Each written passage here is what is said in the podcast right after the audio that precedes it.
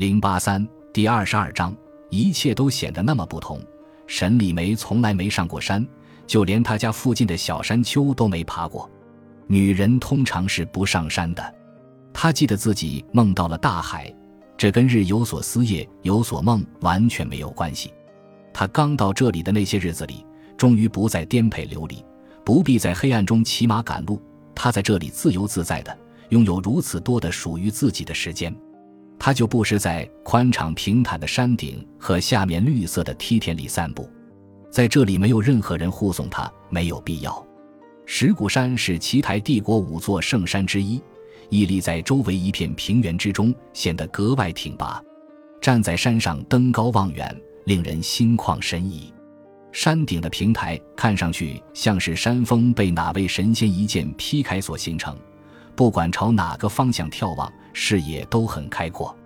有时候，沈礼梅甚至觉得自己能看到长城，虽然她知道这只是种错觉。她在石鼓山不受任何约束，可以自由自在地到处走。她穿着看林士僧的袍子，但并不是他们中的一员。她看着他们训练、射击或者徒手格斗，看林打斗的姿态非常优雅，看上去更像是在舞蹈，而不是在搏杀。他看着看林们飞檐走壁练习轻功，在高矮不一的墙壁上越高伏低。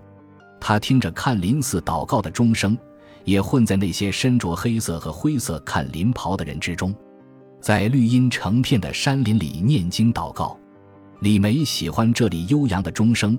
他站在寺庙的背后，看着看林们每天的修行，高高的香烛燃烧着，朗朗的诵经声不绝于耳。他从未感到心情如此时这般平静。他也特别喜欢黄昏时分，在看林寺里找到了一个不起眼的角落，可以安静地待在那里欣赏日落，直到繁星满天。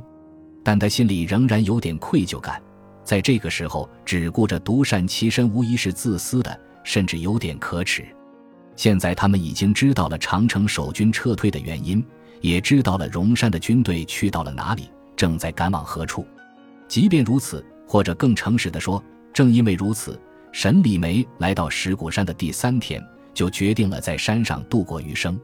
他想接受训练，成为一名看林，或者就待在山上伺候看林们。而接下来的那个白天，他面见了看林三大长老，却得知他不可能留在石鼓山。事实上，他立刻就得动身离开。他们看上去不像是那种轻易改变主意的人。站在他们面前的时候，他能感觉得出来。三位长老神情严肃，其中两位个子很高，另一位则只剩下一条胳膊。他们都穿着最朴素的看林黑袍，跟普通看林没有任何差别。三位长老坐在一个小亭子里，微风从四面吹来。亭子里有一张桌子，凳子上还放着蒲团。太阳正冉冉升起，他有问题要问。沈礼梅跪了下来。不知道这样做是否合适，但他直觉应该如此。他一个接一个地看着三位长老，我就这么不适合当一名看林吗？出乎意料的，站在最中间的长老就是那位断了一臂的，忽然放声大笑，那是豪迈而又欢快的笑声。原来他也并非他想象中那么不食人间烟火。其他两位也一样，他们都露出了微笑。不适合，是完全不可能。中间那位长老笑得前仰后合了，跟你哥哥一模一样。他瞪大眼睛：“您认识我哥哥？我教过他。我们尽力了，他也尽力了。”他终于笑完了，用袖子擦拭着眼睛，像是若有所思般望着他。他的内心不是可以融入到一个大集体、接受共同信仰的那种。你也一样，沈高的女儿。他的声音听起来很亲切。这是人的性格，没什么不好的。可是我觉得这是一种缺陷。他说：“并非如此，只是你的哥哥内心太执着于自我，你也一样。这是性格，不是什么缺陷。我不想离开这里。”他觉得自己这句话听起来太孩子气了。你喜欢石鼓山，因为你刚从危险中走出来，这里有着和平和安定，所以让你流连忘返。我不能留在这里吗？哪怕只是留下来伺候看林们。一位高个子的长老挪动了下，他看到他仍然一副乐呵呵的表情，他轻声说：“别忘了，您仍然是奇台帝国的公主，殿下。天下正逢乱世，几乎可以肯定您不会被送回到北方了。您不能留在这里伺候人，那会让大明宫蒙羞，我们也承受不起。太多的人知道你的身份，又不是我想当这个公主的。”这一次，他们三个人都大笑出声。不过，长老们脸上的表情仍然很温和。谁又能选择自己的命运呢？这次是第三名长老开口了，也是个子最高的一位。谁又能选择出生在哪个年代呢？是啊，谁又会任凭命运摆布呢？他脱口而出。长老们沉默了会儿。我没听过这一段。中间那位开口，是圣人卓夫子说的吗？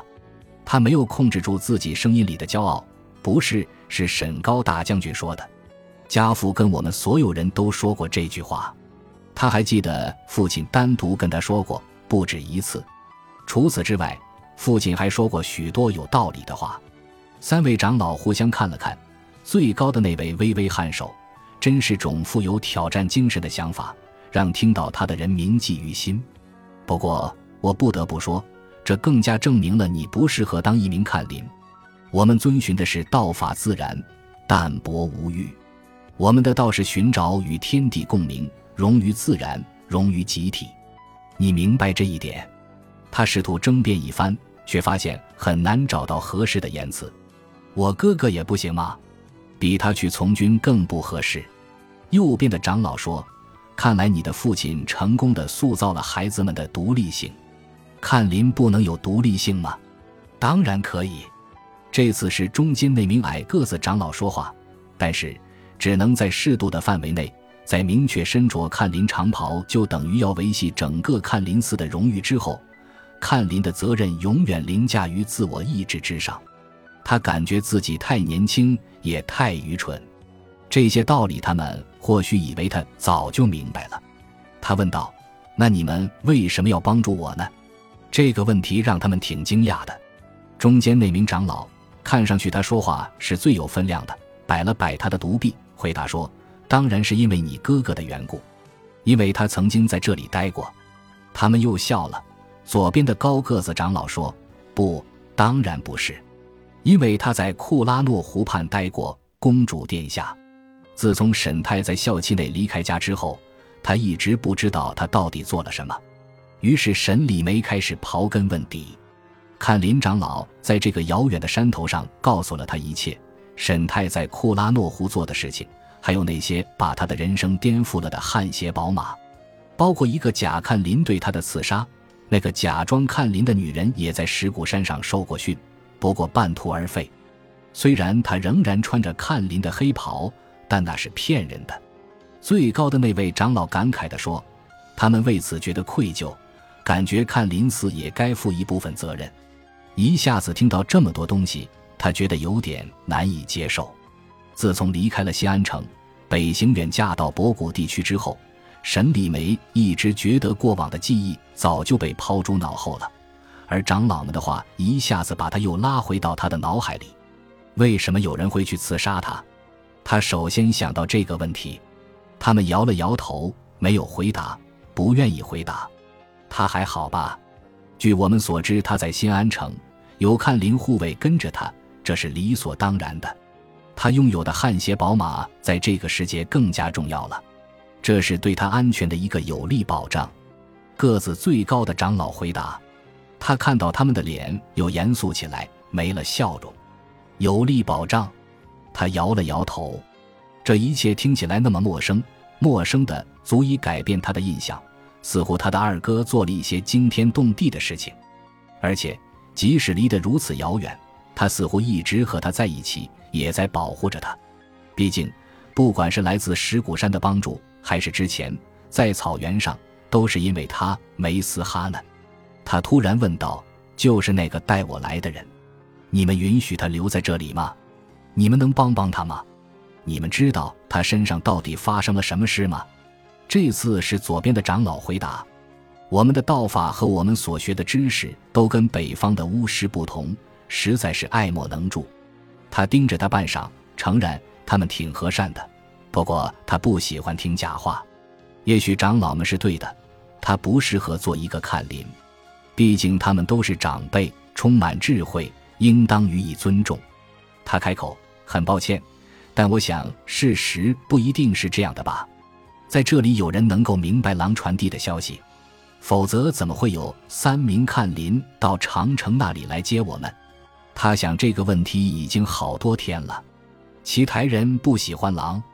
中间那名曾经是沈太老师的长老说：“这不是一个答案。”他又问：“他跟那匹狼联系在一起了，是不是？”我说的是梅斯哈，这就是在他身上发生的事情。如果那匹狼死了，他也会死吗？他同样想过这个问题。也许如此。右边的长老说：“但是任何人也不能保证看林寺能解决这个问题。任何人，那就是说他了。”他明白这一次他说的是真话。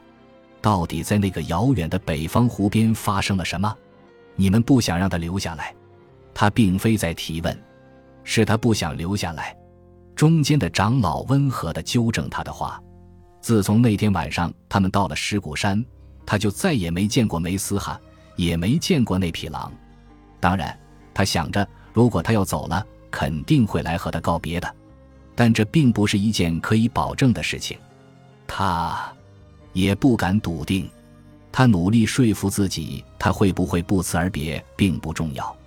在你面前的命运就如一块未经雕琢的原石，而你所做的一切就是努力把它琢磨成自己想要的模样。他曾经在皇宫里看到一幅壁画，海浪冲刷着岩石的棱角，把它们都磨得圆润光滑。而如果一个人也被命运这样打磨，那就失去了他的骄傲。不过，正如那名长老所说，谁又能选择自己的命运呢？他的父亲说的没错，长老说的也没错，两者之间并没有本质上的矛盾。他站了起来，到了万福，你们要送我去哪里呢，长老？